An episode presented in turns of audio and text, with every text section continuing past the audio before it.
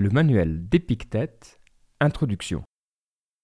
Cette série est enregistrée pendant la pandémie Covid-19, comme extension du podcast Niptech. Pendant les dix ans d'existence de Niptech, nous avons inlassablement répété qu'il fallait toujours travailler les fondamentaux.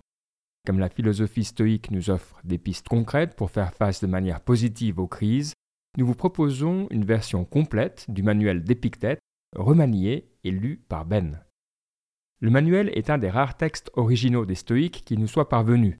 Il s'agit d'une série de conseils pratiques compilés par un des élèves d'Épictète, Arien, autour de l'an 125. C'est le moment où l'Empire romain est à son apogée en termes de taille. Pour donner un peu de contexte, l'époque de Jules César sont les années moins 50 et le christianisme deviendra la religion de l'Empire sous Constantin dans les années 300.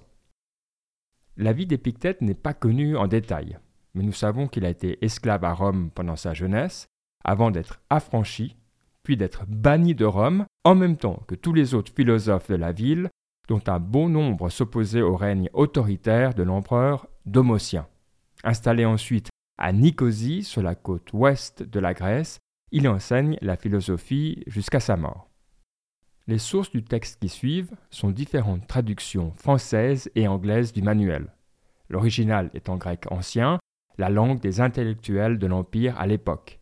Certains termes ou tournures de phrases ont été adaptés pour l'époque moderne. La traduction proposée n'est donc pas faite pour des spécialistes de l'Antiquité ou de philosophie. Cette version du manuel est avant tout un outil pour notre vie d'aujourd'hui. Les sources largement utilisées pour cette série sont disponibles sur le site niptech.com. Le manuel vise avant tout à fournir des pratiques plutôt que des concepts philosophiques et c'est pour cela qu'il reste encore si accessible aujourd'hui. La philosophie stoïque est cependant exigeante, plus exigeante que ce à quoi certaines et certains parmi vous pourraient être habitués. L'assertion, par exemple, que la mort d'un proche ne devrait pas nous perturber peut paraître extrême.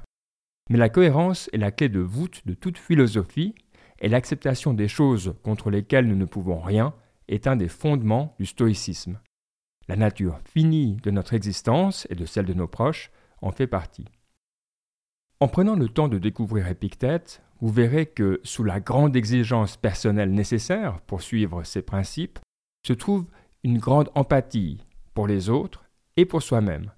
Loin des clichés austères et détachés liés au mot stoïque, les stoïques sont faciles à vivre et de bonne nature. Alors vous qui prenez le temps d'écouter ces épisodes, ne soyez pas trop dur avec vous-même, mais soyez honnête. Au long du manuel, Épictète nous propose une direction pour un développement intérieur et pas une destination immédiate. Le stoïcisme ne s'apprend pas, il s'entraîne. Il est donc recommandé d'écouter une leçon par jour et de prendre le temps d'observer ce qu'elle apporte à notre quotidien. Bonne écoute